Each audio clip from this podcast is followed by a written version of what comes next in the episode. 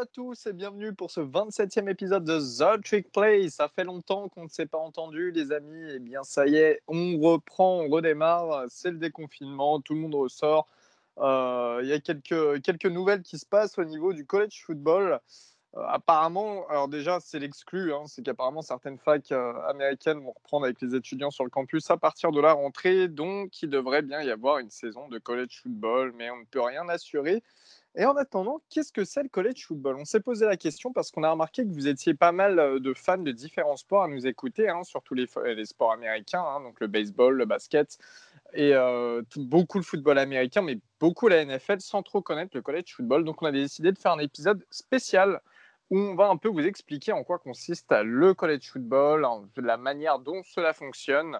Et ensuite, bah, vous comprendrez mieux comment la NFL se, forme derrière, comment ces joueurs se retrouvent en NFL. Euh, on va démarrer, on a mis ça sous forme de, différentes questions et on va vous donner les réponses. C'est des questions qu'on retrouve assez régulièrement. Euh, je commence déjà d'avance. Qu'est-ce que le college football? Le college football, je pense que je vais répondre assez rapidement. C'est tout simplement du football universitaire. C'est entre le lycée et monde professionnel. Hein. C'est euh, au minimum 3 à 4 ans d'université, voire 5, et euh, pour certains des dérogations où il peut y avoir encore plus d'années, donc c'est assez rare quand même. Et donc c'est le football qui se joue en université, qui n'est pas le monde professionnel, hein. donc les athlètes ne sont pas payés pour jouer au, football. C'est un, voilà, c'est un football euh, très intense, euh, très important parce que ça permet aux athlètes d'être repérés par les équipes professionnelles, donc on a le droit à de sacrés matchs, il faut le dire, à tous les niveaux. Il y a énormément d'équipes dans tous les États des États-Unis. Et c'est quelque chose de très important. Vous connaissez tous la NFL. Eh bien, le college football, dans certains États, est beaucoup plus important que la NFL. En effet, comme une fois Guillaume l'avait dit dans un des épisodes, il y a 50 États pour 32 équipes NFL, euh, dont des États contenant plusieurs équipes. Eh bien, au college football, chaque État a son ou ses différentes équipes. Hein. Et euh, donc, voilà, ça peut rester très, très traditionnel, ça peut rester euh, ancré dans la culture de l'État et être beaucoup plus suivi que la NFL on va passer à donc la deuxième question. On va emmener tout ça vers comment le college football fonctionne-t-il? Et on va démarrer avec les conférences du college football. Toi, Augustin, je sais que ton équipe est hors conférence, donc tu pourras aussi nous faire un petit aparté là-dessus. Mais je te laisse euh, nous parler un peu des conférences, comment ça fonctionne, combien y en a-t-il et à quoi elles servent au niveau du CFB. Alors, il faut savoir que lorsqu'on parle de college football, on parle de plusieurs divisions. Alors nous, fans de college football, on s'intéresse à la principale, euh, la division euh, la division 1. Et il faut savoir aussi qu'il existe trois autres divisions qui sont des divisions du coup naturellement avec un niveau moindre, donc euh, FBS, Division 2 et Division 3. Alors dans la première division, donc c'est celle qui nous intéresse, c'est celle qui fournit majoritairement les joueurs NFL euh, donc dans, la globalité, donc euh, plus de 95% des joueurs. Euh, il y a à l'intérieur 10 conférences. Donc pour les plus connus, la Big 12, la Big 12, donc c'est le sud des États-Unis, donc plutôt vers Texas, Oklahoma. Donc il y a Texas, Oklahoma, Baylor, ces équipes comme ça. Il y a la SEC. Donc la SEC, c'est le sud-est des États-Unis avec notamment Alabama, LSU, etc. L'ACC avec Clemson après, euh, la PAC-12, où là, c'est plutôt Californie, État d'Oregon, Washington, euh, l'ouest des États-Unis. Et euh, moi, en tant que fan de Notre-Dame, Notre-Dame, on n'appartient à aucune conférence, on fait partie des équipes dites indépendantes. Il y en a 5-6 en, college football, et voilà, donc ces équipes-là choisissent un petit peu leurs matchs partout.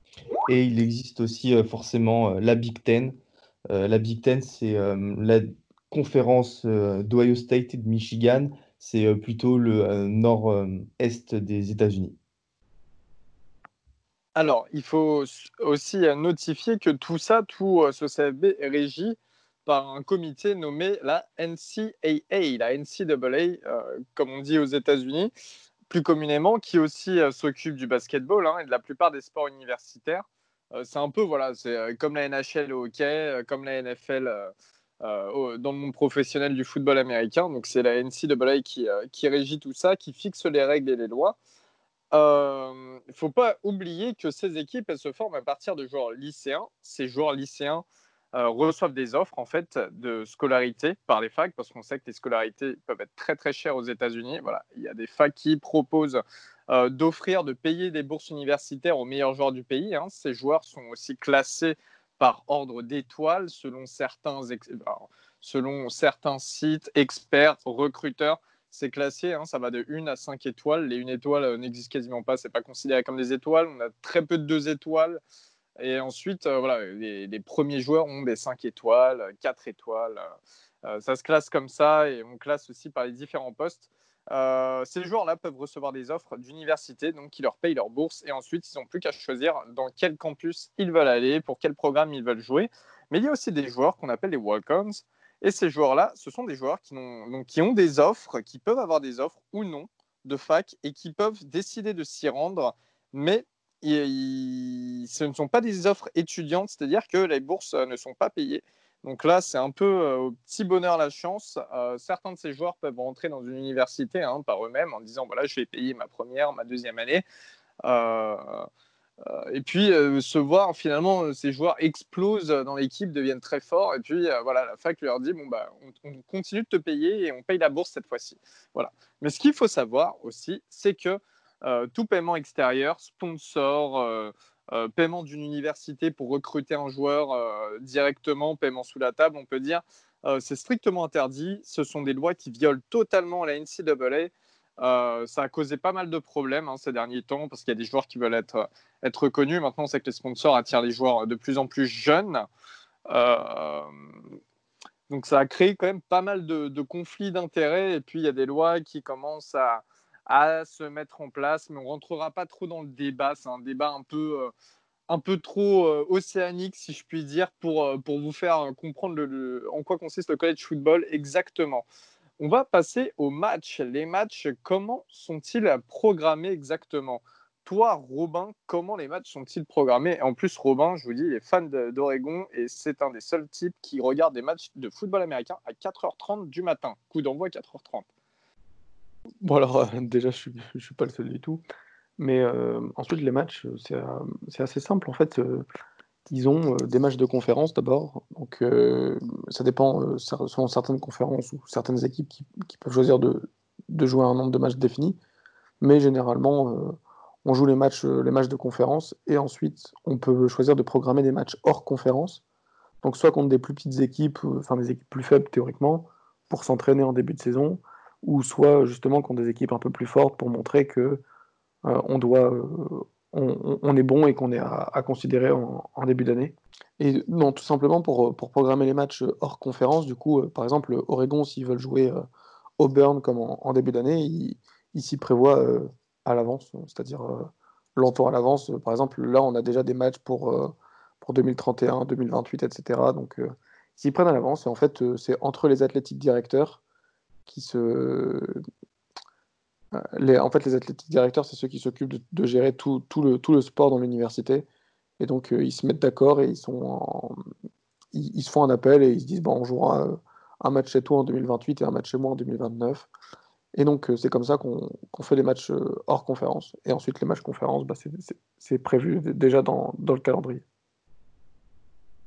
Et c'est aussi comme ça, comme tu l'as dit, euh, que parfois des équipes nous annoncent des matchs hein, qui se dérouleront en 2024, 2025. Euh, Youpi, on va affronter Kentucky, c'est super. Euh, dans six ans. Mais voilà, ça se trouve, le, head coach sera déjà mort. on ne sait pas. on va passer au classement A-People. Le classement A-People, pour toi, Guillaume de Florida, comment peux-tu nous l'expliquer? Surtout que vous, alors vous, le classement, il est quand même assez important parce que Florida, vous êtes très souvent dedans. Alors ouais, là on, revient un peu dedans, euh, comme tu l'as dit, après une ou deux années un peu compliquées. Mais euh, donc le, classement A People, c'est euh, un, organisme fait de broadcasters et de, journalistes spécialisés dans le foot américain universitaire, qui en fait, il y en a 65, si je ne dis pas de bêtises, en dessous, donc 65 personnes uniques, qui font à l'issue de chaque semaine un classement des 25 meilleures équipes pour eux euh, du pays. Donc en fait, ça marche comment? Ça marche. Euh, moi, imaginons, je suis un des, euh, participants de ce, comité, on va dire. Je fais mon classement avec, imaginons, Clemson en 1. Donc Clemson aura 25 points. Ohio State en 2, Ohio State aura 24 points. Et donc on descend comme ça jusqu'à la 25e, 25e, équipe qui aura un point.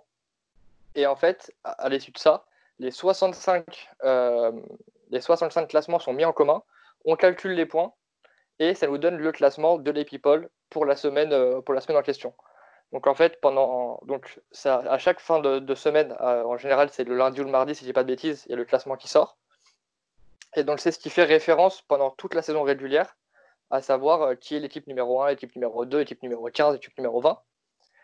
Et en fait, euh, avant qu'on ait les playoffs comme on les a actuellement, euh, c'était donc la finale du college football, c'était le numéro 1 de de la People contre le numéro 2.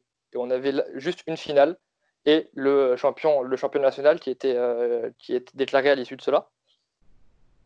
Il y a certaines, euh, comment on dit, certaines exceptions où c'était pas le numéro 1 contre le numéro 2, certes, mais dans la grande majorité, euh, pour faire une majorité pour expliquer plus simplement, on avait en, très souvent le numéro 1 contre le numéro 2, c'est arrivé qu'on ait le numéro 1 contre le 3, le... mais voilà. Donc en fait, ça, ça donne à peu près ça. Maintenant, on a à l'issue de la week 8, je crois, euh, le College Football euh, Playoff euh, Committee qui donne son classement et qui fera, référence en termes, de playoff pour la, post-season de la NCA. Pour faire, en gros, il y a toujours des cas particuliers, mais pour faire large, c'est à, à peu près comme ça que fonctionnent les people. Merci beaucoup. Si quelqu'un a juste une, un ou deux compléments à faire. Je ne suis pas un spécialiste non plus, hein, allez-y. Oui, euh, simplement, euh, alors effectivement, maintenant, on est, euh, enfin, avant les college football playoffs, depuis le milieu des années 90, c'est ce qu'on appelait les, les BCS Championships, c'était effectivement les numéros 1 contre numéro 2. Mais avant ça, donc là, je, vous parle d'un temps que les moins de 20 ans ne peuvent pas connaître, à l'époque où Notre-Dame était champion national, pour, ça, vous, ça vous dit à quel point ça remonte en fait, c'était pas forcément numéro 1 contre numéro 2, c'était une histoire bah, de ball et de, conférences qui rentraient en ligne de compte. Donc, des fois, on avait numéro 1 contre numéro 5 et numéro 2 contre numéro 3. Et à la fin, pour trouver un champion national, par exemple, on va partir du principe que numéro 1 battait numéro 5 et numéro 2 battait numéro 3, bah, bonne chance pour trouver un champion, le, champion national incontesté. C'est pour ça que jusque dans les années 90, il y a énormément de, de de titres qui sont, euh, qui sont séparés entre deux équipes. On peut, passer, on peut penser au titre 90 partagé entre euh, Colorado et Georgia Tech, si je dis pas de bêtises. Euh, voilà, pour, ça a été, ou 95 entre Michigan et Nebraska, ou 94 entre Michigan et Nebraska, de, mémoire, je, je, crois que c'est quelque chose comme ça. Donc en fait, on a simplifié la chose et pour arriver jusqu'au College Football Playoff qu'on connaît maintenant. Merci beaucoup Baptiste. D'ailleurs, je vais rester sur toi parce que la, la question suivante, c'est, enfin, l'explication suivante, c'est à propos des balls euh, en NCAA. Et en plus des balls, je rajouterais euh, euh, le trophée majeur, hein, le Iceman Trophy, si tu arrives aussi à me faire une petite parenthèse vers la fin. Alors, à la différence de, la NFL, enfin, enfin non, c'est pas la différence, mais disons que la, la post-season en, en college football est quand même différente de la, de de NFL. Il y, a un, système de playoff maintenant pour les quatre meilleures équipes. Euh, mais pour le reste, euh, il y a ce qu'on appelle euh, des bowls, des, matchs de fin d'année, de gala, entre guillemets, qui sont déjà, comment dire, où les équipes sont plus ou moins présélectionnées en fonction de leur conférence. alors, le plus célèbre d'entre eux, le Grand Dandy, of All, pour donner son petit surnom, le Rose Bowl, donc, qui se passe à Pasadena en Californie, euh, et le bowl le plus ancien, il date de 1904. Alors, c'est vous dire à quel point ça, remonte. C'était même avant que la NFL existe, etc. etc. Euh, et donc, a, lieu donc, en Californie les 1er janvier de chaque année et à, euh, voit s'affronter une équipe de la conférence Pac-12, donc plutôt Pacifique, donc des équipes comme, bah, comme Oregon, par exemple, cette année, et des équipes de la Champion en titre. Exactement, champion en titre du Rose Bowl, et des équipes de la Big Ten, donc plutôt des équipes du nord du pays, donc souvent euh, Ohio State, Michigan ou des, choses comme ça. C'est-à-dire que peut participer au Rose Bowl des équipes qui sont issues de ces deux conférences, sauf exception où le Rose Bowl est une des demi-finales nationales. Alors c'est vrai que dit comme ça, ça a l'air très compliqué, et le, college football est très complexe, mais finalement c'est assez quadrillé. Donc, euh, le Rose Bowl fait partie des ce qu'on appelle les six bowls majeurs, les six bowls du Nouvel An. Euh, donc, le Rose Bowl, le Sugar Bowl, euh, qui voit s'affronter une équipe de la SEC et une équipe euh, de la Big 12. le Cotton Bowl qui a lieu à l'AT&T Center de Dallas, le Fiesta Bowl, le Peach Bowl et l'Orange Bowl. On a fait, le tour des, six bowls majeurs. Alors, sans entrer dans une description globale, c'est les six bowls les plus importants et une victoire et une qualification pour ces bowls-là sont en général le signe d'une saison réussie. Euh, hors exception, bien sûr, hein, mais quand une équipe arrive à se qualifier, grosso modo, ils font partie des 12 meilleures équipes du pays. Voilà, pour faire simple. Euh, en dessous de ça, il y a d'autres bowls qui sont plus mineurs, on appelle ça, mais importants. Je pense au Liberty Bowl, je pense au euh, Music City Bowl, je pense au Citrus Bowl, etc. Alors, je ne vais pas vous faire une, une liste exhaustive parce qu'il y a 40 bowls et 42 l'année prochaine, puisqu'on en rajoute deux si je dis pas de bêtises, si la saison a lieu, bien sûr. Donc, c'est un petit peu, voilà, c'est un petit peu complexe. Euh, les bowls sont joués en, général aux, alentours du 20 décembre jusqu'au allez, 3-4 janvier, voilà, donc c'est pendant les fêtes de fin d'année, et c'est souvent, même à heure souvent raisonnable en France, c'est-à-dire vous pouvez regarder à partir de, de 6 heures le soir et jusqu'au bout de la nuit. Euh, donc voilà pour le pour le pour un, pour un petit un petit récap au niveau au niveau des bowls. Euh, c'est une sorte de récompense euh, d'équipe, on va dire. ils sont qualifiés à partir de 6 victoires, puisque chaque équipe joue à peu près 12 matchs par saison. Ils sont l'obligation d'en jouer au moins 10 et au bout de 6 victoires, c'est euh, qualifié pour un bowl. Donc c'est une sorte de récompense euh, euh, collective pour l'équipe.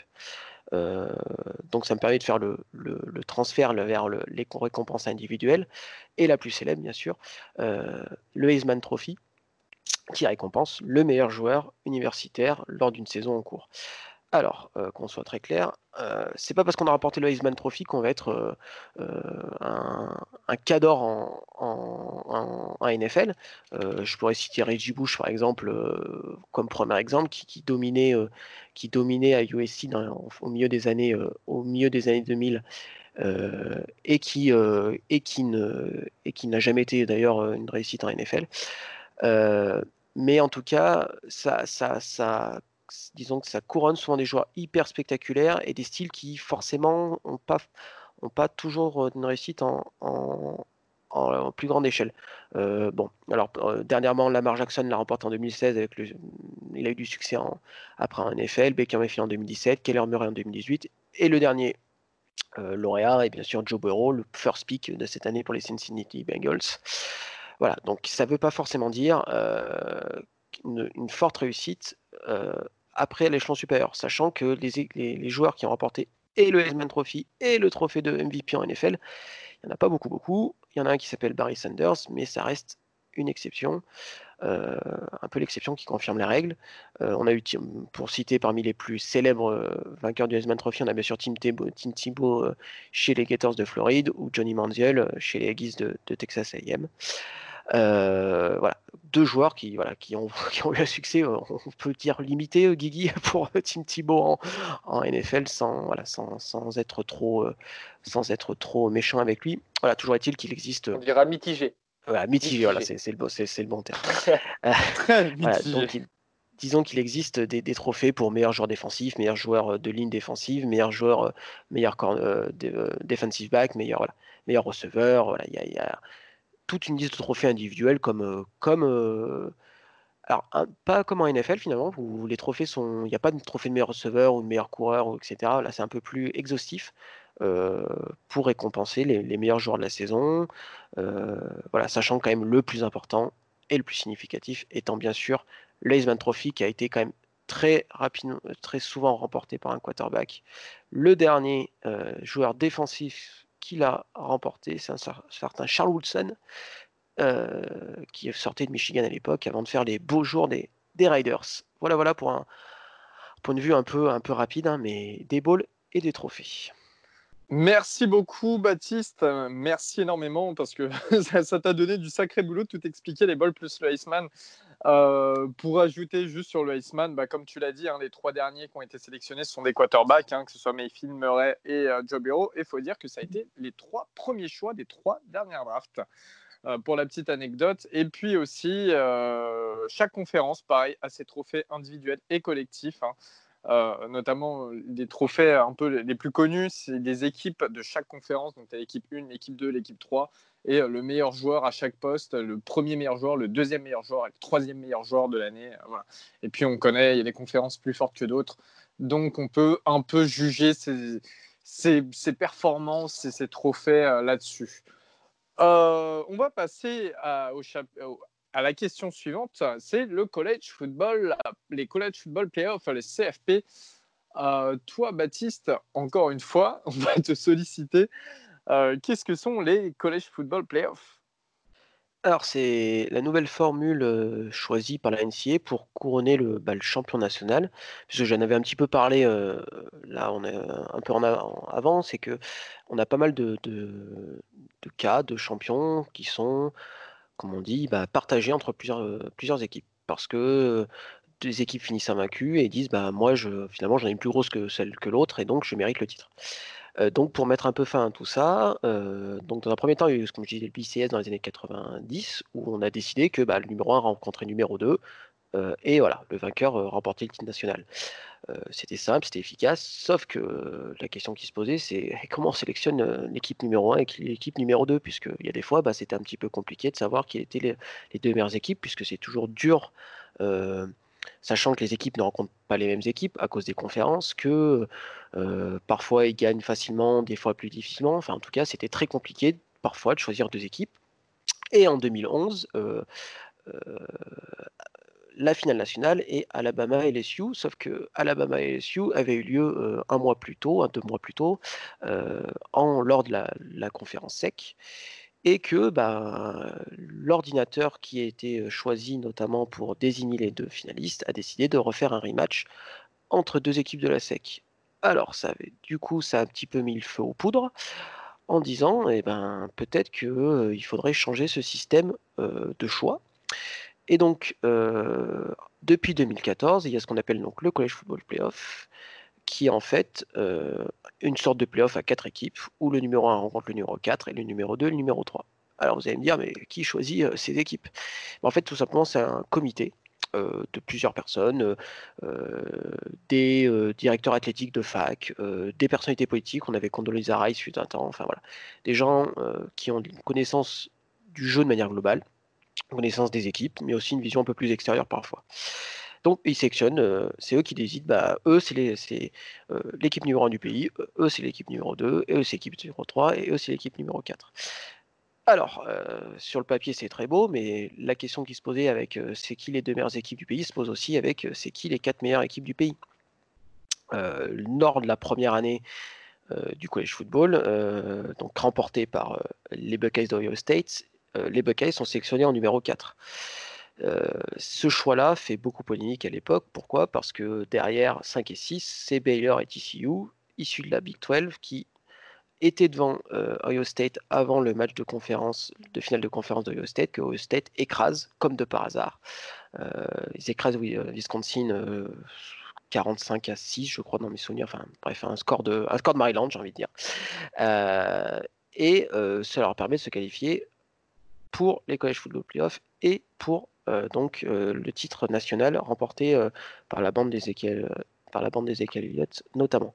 Donc toujours est-il que voilà, il y a toujours des des, voilà, des, problèmes par rapport à ça. Qui sont les quatre meilleures équipes? Puisque, comme l'a répété Gus, eh ben, en fait, il y a cinq conférences majeures. Et donc, ça veut dire qu'automatiquement, il y a une des conférences majeures qui est laissée pour compte chaque année. Donc, le débat actuellement, c'est est-ce qu'il ne faut pas faire mettre plus d'équipes en playoff, combien et comment on les qualifie.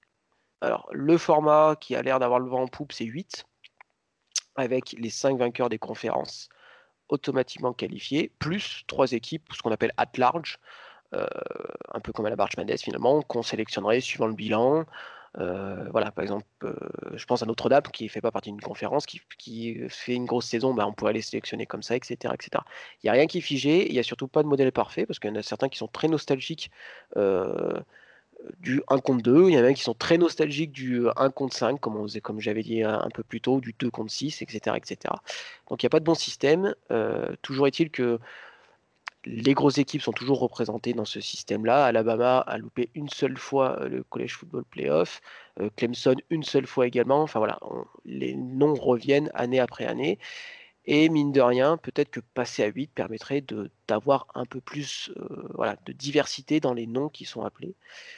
Mais voilà, c'est le grand débat, c'est de savoir est-ce qu'on va finir par avoir 8 équipes en college football playoff? Et si oui, parce que qu'on soit très clair, je pense que ça va arriver, quand est-ce que ça va arriver? Merci beaucoup Baptiste. Donc affaire à suivre en effet et on, est, pas mal à être favorable à tout ça. En tout cas, ça rendrait encore, enfin ça donnerait encore plus de piquant à, la saison. Euh, et petite chose que j'ai oublié, en fait, je me rends compte, c'est que le vainqueur des deux matchs se rend compte pour la finale nationale. Voilà, j'avais oublié de, préciser ça. Donc c'est 1 contre 4 et 2 contre 3, et le vainqueur des deux matchs joue une finale nationale pour désigner le vainqueur officiel de la saison NCA.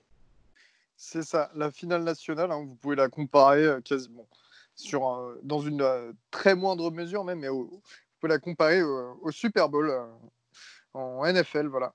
Et c'est toujours dans un stade neutre. Cette année, c'était à, la Nouvelle-Orléans et ça a été remporté euh, par Louisiana State University. Donc, c'était euh, en, quelque sorte chez eux.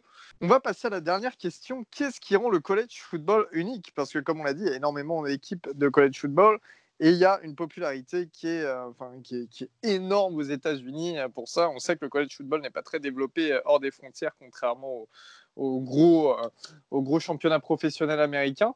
Euh, on va démarrer. On va mettre en avant déjà les stades. Parce qu'il faut savoir que les stades américains, enfin les stades universitaires américains sont quand même énormes. Euh, ils font partie des plus grands au monde. En fait, voilà, c'est simple que ça. On a le Michigan Stadium en tout premier qui a 107 601 places. Euh, suivi par le Beaver Stadium de Penn State, 106 hein, 000 places, Ohio Stadium d'Ohio State, 102 000 places. Enfin, on a quand même en tout à peu près 8-9 stades qui sont au-dessus des 100 000 places. Et euh, Déjà rien que ça. Et aussi 20 stades qui sont au-dessus des 80 000 places. On sait qu'en France, le stade euh, avec euh, la plus grande capacité, c'est le Stade de France à 80 000 places. Voilà, ça laisse une conclusion. Et sans, oublier que ces stades, hein, on parle de stade à 106 000 places, c'est pas 40% de, euh, d'affluence à l'intérieur, c'est quasiment entre du 90 et 100% en, réalité. Euh, donc euh, c'est énorme. C'est enfin, c'est en fait c'est quasiment pas comparable hein, dans la plupart des autres sports. on parle beaucoup de la popularité en Europe du football. c'est vrai, on fera pas de on fera pas de, comparaison, sachant qu'en plus dans l'équipe on est plusieurs à être fans de foot. Hein. Mais c'est vrai que pour un sport universitaire, des joueurs donc non professionnels, des joueurs non rémunérés, on se retrouve dans des stades remplis de plus de 100 000 spectateurs, c'est énorme. Euh, en 2018, euh, il y a eu quand même ESPN. Donc ESPN, enfin, c'est pas la seule chaîne à diffuser du football. ESPN a eu plus de 163 millions de personnes qui ont regardé du college football. Vous imaginez 163 millions, c'est plus, en fait, c'est euh, plus du double de la population française clairement. Euh, toi, je sais qu'Augustin, tu as aussi quelques chiffres à nous délivrer. Euh, des chiffres, euh, peut-être pas, mais une explication plus détaillée sur, bah, sur déjà comment sont retransmis les matchs en NCA. Alors, il faut savoir, il n'y a pas un diffuseur unique et c'est assez. comme en fait tous les autres sports américains, euh, plusieurs chaînes, plus gros, plusieurs grosses chaînes de télévision se partagent les droits. Et en fait, il y a des euh, partenariats euh, entre les conférences et les chaînes de télé qui sont conclus. Et je sais pas, moi, par exemple, la Big 12, ça passe sur ABC, ESPN et Fox Sports, quand Notre-Dame passe exclusivement sur NBC. Et c'est comme ça pour toutes les équipes et toutes les conférences. Alors ça, c'est sur l'aspect plutôt euh, sur l'aspect TV euh, rediffusion. Et euh, pour donner quelques chiffres d'audience, le match LSU Clemson de cette année a attiré 26 millions de personnes à la télé. Le match entre LSU et Georgia, la finale de la SEC, 14 millions. chaque week-end, le, match phare de chaque week en NCA fait 10 millions de, de, de, téléspectateurs.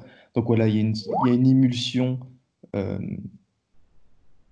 aux États-Unis autour du college football et ça reste un sport qui est quand même très regardé à la télé en plus d'avoir une influence assez, exceptionnelle dans le stade. Alors maintenant, on va parler des rivalités. Alors les rivalités hein, dans le college football, il y en a énormément. Là, euh, c'est incalculable presque. Euh, comme on a dit, il y a plusieurs équipes par État. Il y a des États euh, rivaux entre eux. Il y a, il y a des même pas que ça hein, par rapport à d'anciens matchs, par rapport à des rivalités académiques. Il y a énormément de différents types de rivalités. nous, dans l'équipe, on en a quelques-unes. Hein. Et euh, je pense notamment à Baptiste. Baptiste, toi, tu as une très très grosse rivalité puisque tu es Oklahoma State, mais il y a aussi euh, le géant qui est Oklahoma, dans le même état et, euh, qui est la grosse équipe de ces dernières saisons de, votre côté des États-Unis. Ouais, tout à fait. Donc nous, il y a une rivalité. la rivalité principale, c'est ce qu'on appelle Bedlam. Hein. donc c'est le match entre Oklahoma State et Oklahoma. Voilà, c'est une rivalité qui est, qui est, qui est, qui est, qui est surtout du côté de Oklahoma State en fait. Oklahoma explose Oklahoma State pour parler poliment en, en, termes de, de bilan. Hein. Il y a 89 victoires à 18, je dis pas de bêtises comme ça de tête. Donc c'est une des rivalités les plus, les plus, les moins égales du pays finalement en termes de, en termes de victoires-défaites. Et ce qui énerve au plus haut point les, fans d'Oklahoma State, c'est que la rivalité principale d'Oklahoma, c'est contre Texas et pas contre Oklahoma State. Donc en fait, voilà, ils ont ce côté un peu petit frère qui s'énerve contre le grand frère, le grand frère étant Oklahoma, qui lui est plus occupé de se battre avec un pote à lui qui est dans l'État du Sud. Donc c'est une rivalité un petit peu particulière. c'est un peu, un peu comme Michigan State avec Michigan. c'est le même cas de figure. Donc voilà, donc Oklahoma a tendance à, récupérer un peu toute la lumière à, eux, bah, à, juste, titre, hein, puisque c'est un, des, programmes les plus victorieux de l'histoire du college football, etc., etc. Et laisse très peu de miettes euh, à Oklahoma State, ce qui énerve profondément euh, les fans des, Cowboys, dont, je fais partie. Et voilà, cette, cette haine des Sooners, et j'ai pas honte de le dire, est cultivée par cet aspect un peu un peu grandiloquent et un peu, un peu péteux, pour parler poliment, des, des Sooners en le contre des, des Cowboys. Merci beaucoup, Baptiste. Je vais prendre un autre témoin. Guillaume, toi qui supportes Florida. Alors, ce qu'il faut savoir, c'est qu'en Floride, il y a énormément de facs, il y a énormément de très bons programmes, donc de grosses équipes. Sauf que aussi, Florida, vous avez un problème, c'est que vous êtes dans le sud des États-Unis. c'est logique, vous êtes en Floride. Et euh, dans le sud des États-Unis, et notamment dans votre conférence là, ici, la, euh, la SEC, donc SEC, euh, vous avez des, de très très grosses équipes, pareil, qui représentent le sud. Hein. il y a Georgia, il y a Alabama, il y a Auburn.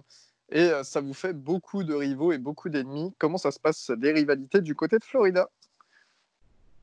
Alors en fait, chez nous, on a deux gros types de rivalités. On a ceux de notre conférence et plus particulièrement de notre division, donc qui vont être euh, principalement euh, Georgia, euh, Tennessee, qui à mon sens est un, peu comme la même rivalité que vient d'expliquer Baptiste, où c'est vraiment le grand frère et le petit frère. Là, en ce moment, on est sur une série de 15 victoires pour Florida, une pour, et une pour Tennessee. Donc, il a pas le dernier match, c'est fini en 34 à 3.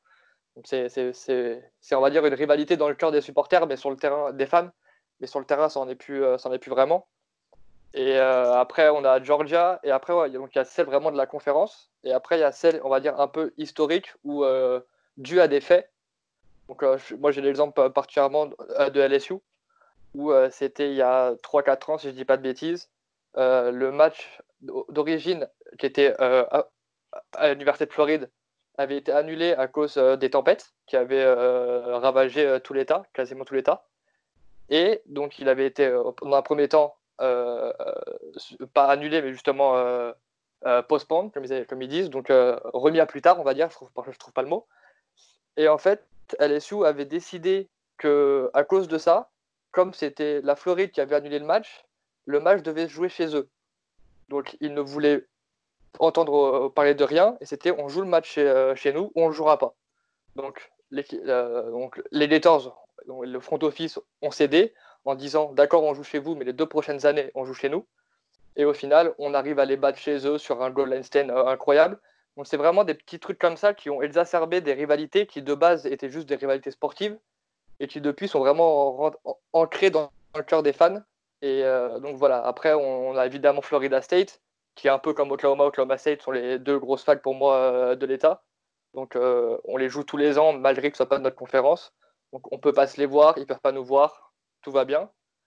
Et donc, voilà. Après, je trouve que plus encore qu'en NFL, je trouve que vraiment les rivalités en général dans le college football, elles sont vraiment profondes parce que là, au lieu de soit comme en NFL où tu es juste fan d'une équipe, en général, c'est es fan de la fac dans laquelle tu vas. Donc c'est dans la fac dans laquelle tu vis, dans laquelle euh, tu passes au moins 4 ans de ta vie. Donc c'est tu, tu, vis vraiment le truc de l'intérieur, là où en NFL, c'est plus extérieur. Donc c'est ça vraiment qui, je pense, euh, fait que les rivalités en, en college football sont quelque part plus belles en fait, parce que c'est pas pour nous français, hein, mais pour eux américains, c'est vraiment quelque chose qui vivent euh, limite de, père en fils. C'est le père est allé à, je sais pas, l'université du Colorado, donc ils peuvent pas se voir Colorado State.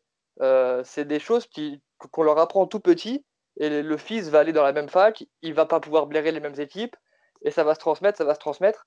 Et euh, c'est vraiment ça que je trouve beau, c'est parce que les mecs sont vraiment, ils ne peuvent pas se voir. C'est, pas juste, j'aime pas une équipe comme je sais pas, les, les euh, Saints de Nouvelle-Orléans peuvent pas voir les, les, Buccaneers ou les Falcons parce qu'il y a eu un match ou quoi. Là, c'est vraiment les mecs ne peuvent pas se voir, ils se détestent et ça rend le truc encore plus beau. Et on en parlera tout à l'heure avec les traditions, mais c'est vraiment un truc que je trouve vraiment beau et euh, tu, sens que c'est profond chez les fans en fait.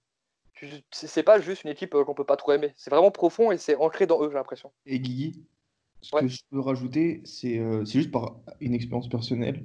C'est peut-être pour ça que j'aime le college football plus que la NFL, c'est qu'en fait, il y a un côté un petit peu plus européen, justement dans cette manière euh, des rivalités d'haïr les autres fans. Euh, c'est vrai. College football. Alors,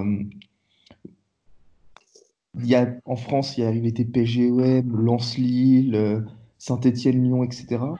On ne retrouve pas forcément en NFL ou en NBA euh, deux fanbase qui se détestent vraiment, alors qu'en college football, c'est le cas. Pas avant. Ah, c'est monnaie courante. C'est... Chaque équipe a, au moins une ou deux équipes qui peuvent pas, qui peuvent, pas se blairer. Quoi. Donc, ça fait comme un rapprochement assez intéressant entre euh, Européens et, et le college football. Et moi, par exemple, je suis pour Notre-Dame. J'ai rien à voir avec l'Indiana. Je suis jamais aux États-Unis. Euh, je sais même pas comment je suis devenu fan des, euh, des Fighting Irish, mais je déteste Michigan on s'ancre très vite dans cette culture euh, du, du collège football et c'est pour ça que je pense que c'est intéressant pour quelqu'un qui ne connaît pas trop ce sport, euh, cette compétition-là, bah, de s'y attarder. Juste pour le coup, je suis, vraiment d'accord avec toi, dans le sens où euh, je pense que c'est à peu près pareil pour tout le monde ici.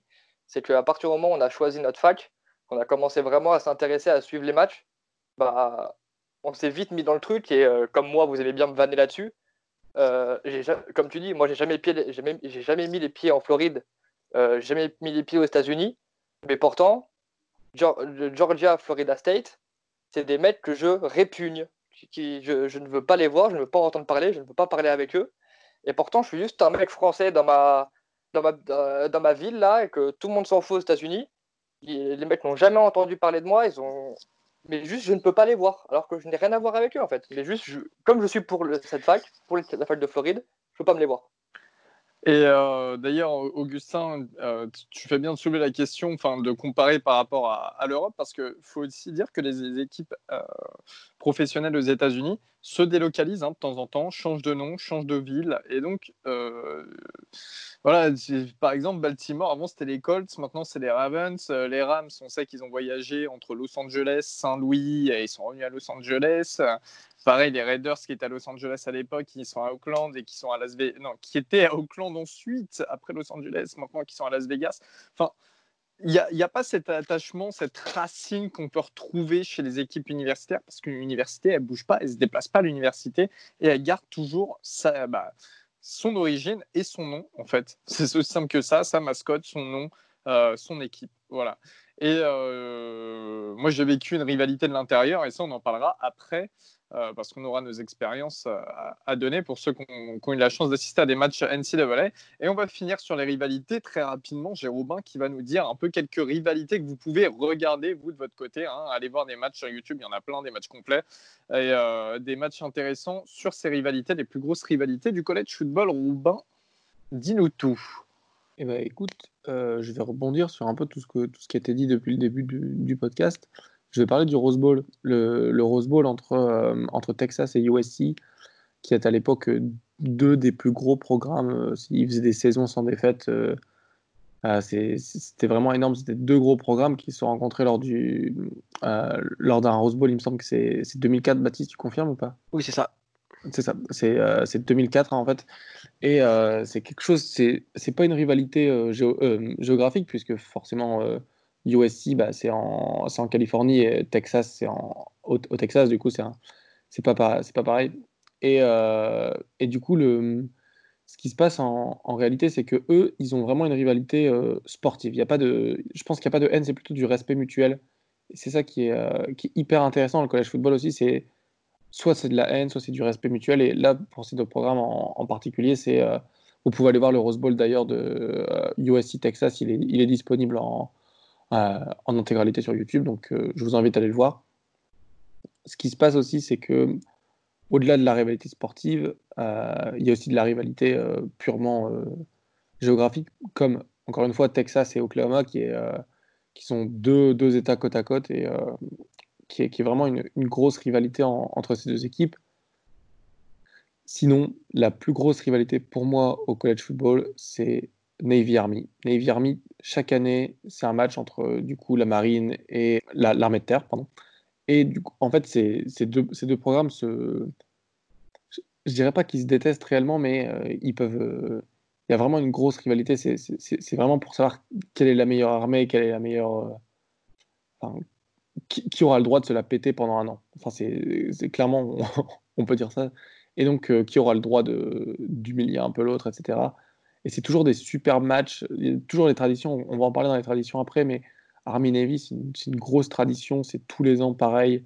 Ça fait des centaines d'années que ça existe. Enfin, ça fait une centaine d'années. Euh, ça fait une centaine d'années que ça existe. Et euh, le, ce qui, ce, qui, fait vraiment la beauté du college football, c'est ça, c'est les rivalités, c'est des grosses rivalités comme Oklahoma, Texas, USC, Texas, euh, Army, Navy, mais il y, y, en a beaucoup d'autres. Euh. Je pense qu'on on aura l'occasion d'en reparler plus tard. Et euh, pense que la rivalité, ça fait même partie de la tradition. Et les traditions qui font qu'on aime le collège football autant, c'est grâce aux rivalités aussi. Et merci Robin. Et bien justement, tu fais bien la transition parce qu'on va parler rapidement des traditions. Hein. On sait que chaque université a ses propres traditions, sa propre mascotte, sa propre euh, manière de vivre, d'exister et euh, de fonctionner. Euh, les gars, quelqu'un a quelque chose à dire sur les traditions de sa fac ou des facs en général quelques petites anecdotes comme ça Bon, nous, je sais que voilà, on à Maryland, il y a la statue de, Testudo, hein, la tortue. Il faut lui toucher le nez pour euh, réussir ses études ou avoir un boulot. Bah, je peux vous dire en toute sincérité que j'ai essayé. J'ai essayé avec des amis et, ça et franchement, ça a chaque fois marché, ça a chaque fois fonctionné. Ça fait partie de la tradition et du coup, les joueurs, avant chaque match, touchent le nez de la tortue parce que pareil, elle est aussi en statue à la, sortie euh, du tunnel. Et malheureusement, la tortue n'est pas faite pour faire gagner des matchs. Voilà, je vous l'annonce, à moins que ce soit pour le basketball. Mais bon, c'est encore une autre histoire. Les amis, quelqu'un a-t-il quelque chose à, à, mettre en avant pour les traditions? Parce qu'il y en a énormément dans le coach. Il y en a même trop, en fait. des traditions, comme tu l'as dit, tu en as de, toutes sortes. pendant, avant, après les matchs. nous, un, peu à l'image de, la tortue Testudo, on a, on a la tête de Gator à la sortie des vestiaires que les joueurs touchent avant. On a une espèce de banderole au-dessus euh, sur le tunnel euh, avant de rentrer dans le stade où il y a marqué The Swamp Only Gators comes out alive. Et donc, tu as tous les joueurs qui touchent cette petite bannière. C'est plein de pourquoi The Swamp Qu'est-ce que ça veut dire en, français, Guigui? C'est le marécage, on va dire. C'est là où vivent les crocodiles, les alligators. Et donc voilà, c'est c'est tout un folklore en fait autour de chaque fac qui donne, qui en fait donne l'identité quasiment de la fac. Et donc voilà, après, comme, comme tu disais, chaque fac a ses, a ses traditions, même si au final ça revient à peu près entre guillemets tous à peu près pareil. C'est des chants entre le troisième et le quatrième carton. C'est c'est pour moi, par exemple, la, plus belle tradition du college football, c'est euh, la fac d'Iowa Killa, où en fait, au-dessus, euh, à côté du stade, il y a un hôpital pour enfants. Et euh, lors de la pause entre le troisième et le quatrième quart-temps, il y a tout le stade et tous les joueurs maintenant qui le font, et des deux équipes, et c'est ça, que je trouve magnifique, qui se retournent tous vers le dernier étage de, cet hôpital et qui font coucou aux enfants avec la main. Et pour moi, c'est une des plus belles c'est une des plus belles euh, traditions parce que ça rassemble en fait les deux équipes à chaque fois. Et donc, euh, peu importe que tu sois fan d'Iowa ou de l'équipe qui est en face, bah, tu sais que entre le troisième et le quatrième carton, tu vas faire coucou aux enfants parce que ça leur fait plaisir. Et c'est un truc qui va au-delà du sport et je trouve ça vraiment super beau. Et donc voilà, c'est après, je sais que euh, Robin voulait dire un truc, donc je vais te laisser parler, j'ai un peu trop parlé. Je voulais juste mettre une parenthèse aussi parce que j'aurais dû l'introduire en parlant des traditions. Euh, vous allez sur un campus de n'importe quelle université aux États-Unis, les trois quarts, mais je dis bien les trois quarts des étudiants ont au moins un vêtement qui représente leur fac.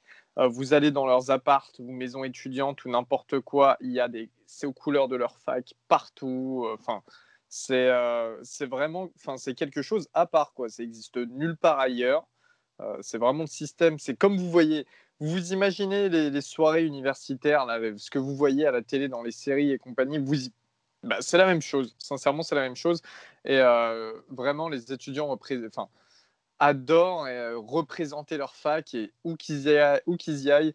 On peut aussi parler des parents. Hein. Les parents, c'est exactement pareil. Ceux qui sont passés, euh, je sais pas, tu as été à Tennessee il y a 40 ans de ça, il y a 30 ans.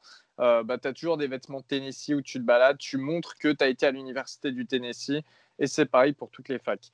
Robin, je sais que tu voulais ajouter quelque chose. Euh, oui, bah écoute, euh, je pense que pour moi, une des plus belles, euh, plus belles traditions du college football, c'est les entrées. En fait, c'est parce que chaque équipe a un peu son entrée. On, peut penser à, USC qui où il y a la mascotte qui est un Troyen qui, qui, plante, qui, plante le sabre au milieu du terrain. Il y a, il y a Florida State avec, avec l'Amérindien qui, qui plante un, qui plante une lance, il y a Oregon, qui est, pour parler en connaissance de cause, c'est un truc de fou à voir quand il rentre avec une moto sur le terrain et que tu as toute l'équipe. En gros, il y a, y a, la mascotte qui est, qui est, sur une moto et qui rentre euh, à, fond de balle sur, euh, sur le terrain et tu as toute l'équipe qui court derrière. C'est un, un truc de fou, tout, tout, tout le spectacle pyrotechnique euh, autour. et je pense qu'une de mes préférées aussi, c'est Enter Sandman de Virginia Tech vous pouvez aller voir ça sur YouTube. C'est vous mettez Enter Sandman. Du coup, Enter Sandman, là, qui est la musique d'entrée pour, euh, pour Virginia Tech, tous les joueurs, ils, ils, attendent dans le, ils attendent avant de rentrer et, ils ont ça comme, euh, ils ont ça comme musique autour, autour d'eux. Et il y a, y a vraiment y a 50 000 personnes qui chantent, qui chantent ça, qui, qui, sautent partout. C'est, un truc de fou. Et c'est, ça qui est vraiment le, une, des, plus, des plus belles choses du college football. C'est, honnêtement, c'est les fans. C'est pour moi, il ne peut pas y avoir de college football sans fans et, euh, vice-versa, il n'y a pas de fans sans college football. Euh, c'est quelque chose qui est hyper important, comme tu disais, Lio, avec tous les maillots, tout, la représentation de l'université. Et au-delà de ça, c'est beaucoup plus accessible euh, financièrement pour, le, pour les matchs NFL que les matchs NFL. Et donc, ils ont plus, déjà, il y a plus d'étudiants, donc il y a plus d'ambiance dedans. Ils ont, ils ont plus envie de, de faire la fête, etc. Enfin, c'est hyper important pour moi, tout ce qui est entrée vous pouvez aller voir, euh, vous pouvez, mettre des top 10 d'entrée d'université. Enfin, c'est fou, il y a le whiteout de Penn State. Allez voir, c'est quelque chose qui va vous donner des frissons et vous donner envie de regarder le college football. Et donc, ça nous envoie vers euh, la fin de cet épisode, hein, parce qu'on va parler maintenant, pour terminer, pour clôturer l'épisode, de l'engouement populaire. Donc, comme on l'a dit, hein, il y a énormément de personnes qui regardent le college football. Euh, c'est super important aux États-Unis. Il ne faut pas oublier que ce n'est pas aussi sur les jours NFL, donc il y a il n'y a pas trop de, problèmes à ce niveau-là. Si on veut regarder du football, ça peut durer tout le week-end sans aucun problème avec la NFL le dimanche et le college football le samedi et vendredi. Euh, l'engouement populaire est énorme et on va euh, se focus un peu sur deux de nos membres qui ont eu la chance bah, de vivre des matchs en vrai. c'est-à-dire Robin et moi, ça démarre déjà, Guigui en a parlé tout à l'heure, au tailgate. Alors le tailgate, c'est quoi? C'est avant un match, voilà, il y a des parkings autour du stade des parkings outre. Hein, sincèrement, il n'y a même pas besoin de parking. Euh, et puis, tu as, voilà, as toutes ces personnes qui viennent avec leur voiture, qui mettent de la musique à fond et qui organisent des barbecues. C'est des bars à ciel ouvert, des barbecues partout. Euh, c'est un peu la fête autour du stade et tout le monde, en grosso modo, hein, pour y aller à franco, tout le monde se bourre la gueule. Euh, n'oubliez pas que l'âge légal aux États-Unis, c'est 21 ans et bien sûr, au niveau universitaire, il y en a peu qui l'ont, cet âge légal, à part les dernières années. Euh, donc c'est un peu le moment aussi pour les jeunes de, se, bourrer, euh, se bourrer la gueule, si je puis dire, avant un bon match. Euh, toi, Robin, comment tu as vécu les tailgates? Après, je parlerai de mon expérience à ce niveau-là. On va y aller graduellement pour déjà l'avant-match. Alors, le, tailgate d'avant-match, c'est un truc de. Pour moi, c'était. Ça, fait partie de mes meilleurs souvenirs, en fait. C'est le. Tout le monde arrive 2-3 heures avant. Pour, pour ma part, je suis arrivé 2 heures avant le match et tout le monde boit. Et en fait, on, on c'est là, là qu'on se retrouve avec, euh, bah, avec les copains. Après, moi, j'ai eu de la chance, j'étais en, famille d'accueil université, euh, en famille d'accueil, et il y avait des, j'avais des, des, copains qui étaient à l'université là-bas, donc on pouvait se retrouver avec beaucoup plus de personnes, mais on, se retrouve aussi avec des adultes, et c'est quelque chose vraiment où soit tu fais tes, euh, tes tailgates universitaires avec, avec tes copains du même âge, ou alors tu, tu vas drouiller un peu et tu, fais des, tu, tu vas dans le barbecue de quelqu'un que tu connais vaguement, etc. Et c'est hyper c'est hyper convivial en fait. C'est un peu, c'est un peu une sorte d'auberge espagnole. Tout le monde rapporte euh, son barbecue. Tout le monde, il y, a des gens qui mettent la télé derrière pour, pour avoir le pré-game ou des matchs, euh, des matchs d'autres équipes, etc. Parce que il y a, d'autres rivalités, rivalités. Par exemple, euh, quand le, match que je suis allé voir, c'était Oregon-Nevada et à ce moment-là, il me, semble que Washington State jouait, qui était une, qui est une grosse, qui est une grosse rivalité entre Oregon et Washington State. Et euh, du coup, on, avait mis la télé euh, à l'arrière d'un camion et on, regardait, ça un peu. C'était hyper convivial, tout le monde était avec le barbecue, de la musique, comme tu dis. C'est le moment de boire, c'est le moment de manger. Et euh, comme ça, quand on arrive au stade, on est rassasié et on est, un peu joyeux, on va dire. Je ne vais pas forcément parler de mon expérience personnelle sur ça parce que c'était c'était hyper bien, c'était hyper convivial. Et en fait, il faut vraiment vivre ce moment pour comprendre ce que c'est.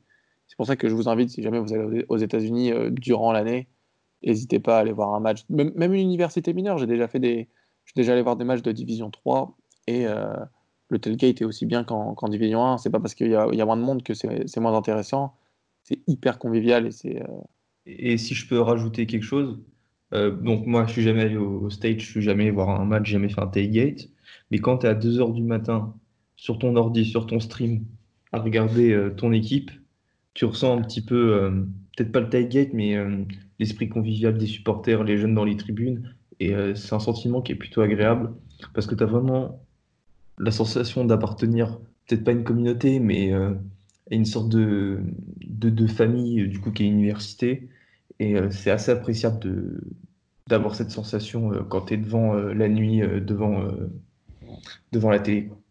absolument, c'est vrai que quand on est quand on est tout seul, c'est une moins bonne expérience. On vit quand même le collège football, mais on ne vit on vit pas aussi bien qu'on devrait si qu'on le vivrait si on était aux États-Unis.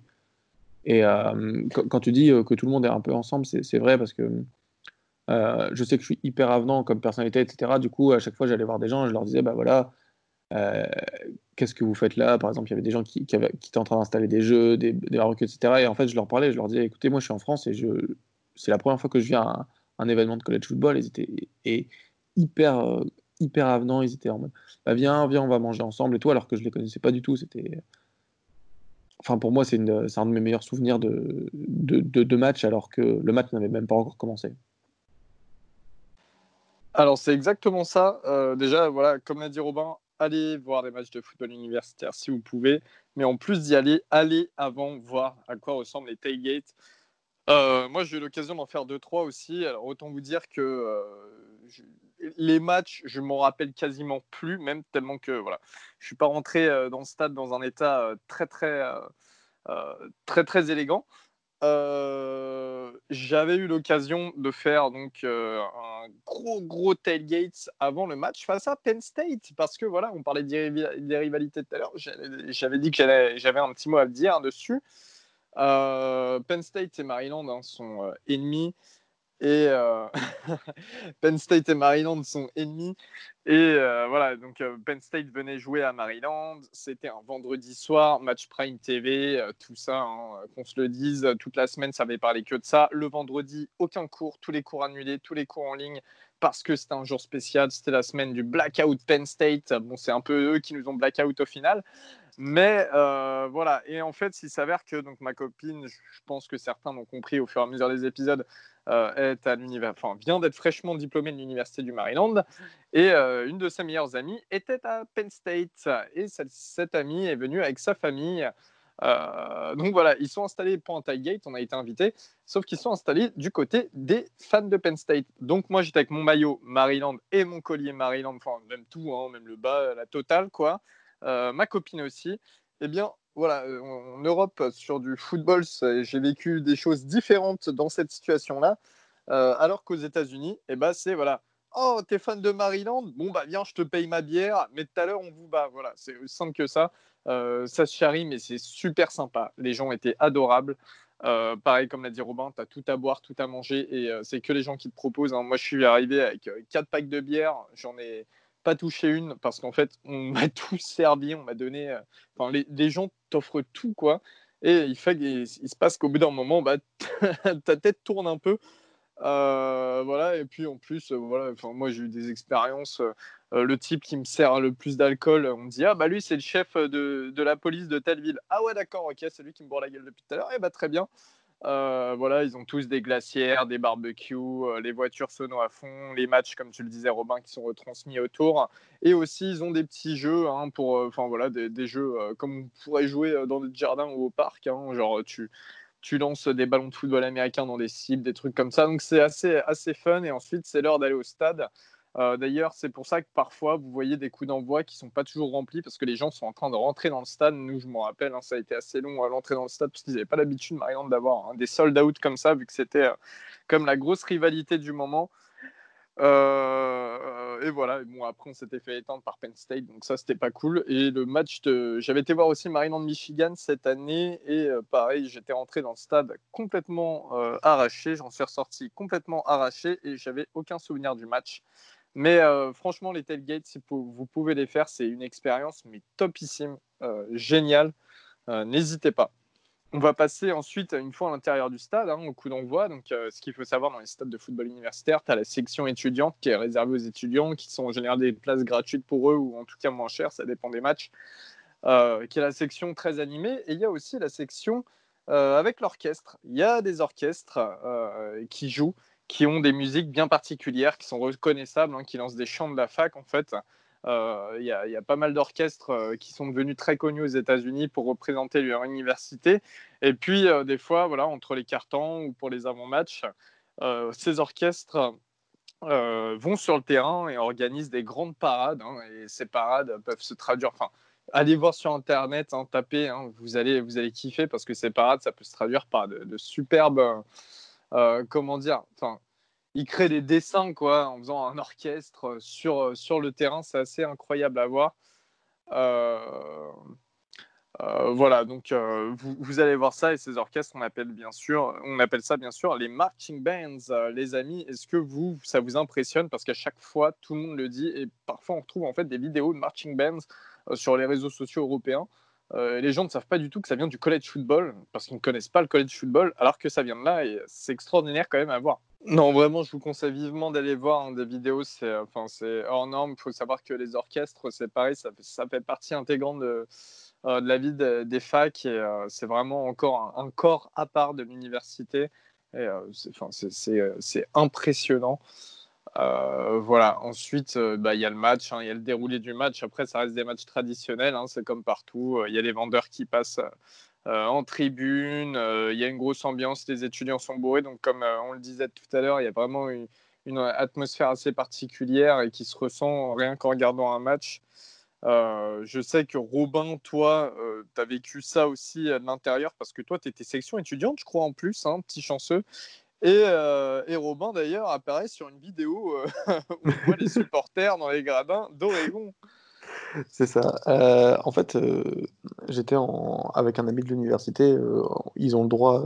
Mevada, c'était un des premiers matchs de la saison, donc ils ont, ils ont pas forcément, ils sont pas forcément en sold out, ce qu'on appelle sold out. C'est un grand plaisir de, de, faire le mot de la fin pour la première fois dans le podcast. non, c'est juste pour, pour dire, comme, comme Guillaume le dit, on peut, il y a tout style de match, il y a tout, et en fait, il y a tout, tout style d'équipe, tout style de jeu, et, et vraiment, je pense que j'ai passé, je suis un peu un geek, hein, mais j'ai passé les meilleurs samedis soirs de ma vie à, regarder des matchs de foot et c'est des, matchs de foot américain universitaire et c'est aussi, euh, aussi ça qui fait la, beauté du collège football, c'est que tu, ça commence à 18h, tu peux, moi je sais que mes matchs ils commencent à 4h30, mais de 18h à 8h du matin, je suis à 7h du matin, je suis, euh, je suis sur mon canapé à, regarder différents matchs et c'est, euh, c'est parfois les, plus, les, les, plus beaux moments que je vis, donc n'hésitez pas à regarder. Tu vas nous faire pleurer, bâtard. Merci oh, Robin. Allez. en tout cas, merci à vous. Bonne soirée. Donc, on se retrouve pour le prochain épisode qui parle, enfin, qui vous donnera des idées pour trouver votre équipe. Salut les gars. Salut à tous. Salut, salut.